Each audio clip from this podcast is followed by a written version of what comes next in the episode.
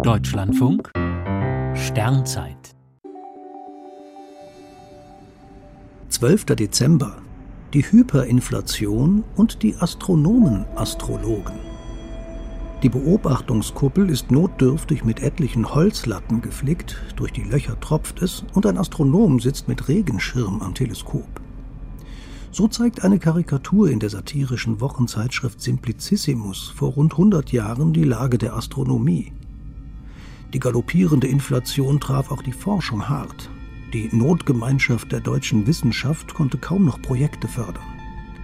In der Inflation schmolzen die Mittel einfach weg. Die für 1923 bewilligten gut 4 Milliarden Mark wurden noch im August um 900 Milliarden aufgestockt. Als der verarmte Astronom bei der Regierung eine Abfuhr kassiert, wagt er im Simplicissimus einen verwegenen Schritt. In äußerster Verzweiflung beschließt er, sich der Astrologie zuzuwenden.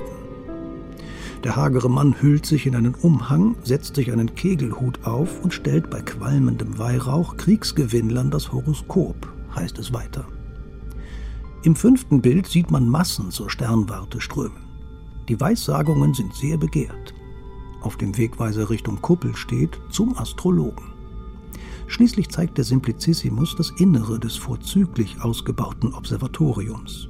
Jetzt hat der Professor die Mittel, sich und die Sternwarte zu renovieren.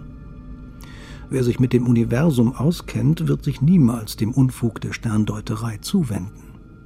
Natürlich ist die Lage komplett anders als einst in der Weimarer Republik, aber wirtschaftlichen Druck erleben derzeit auch Astronomie und Raumfahrt.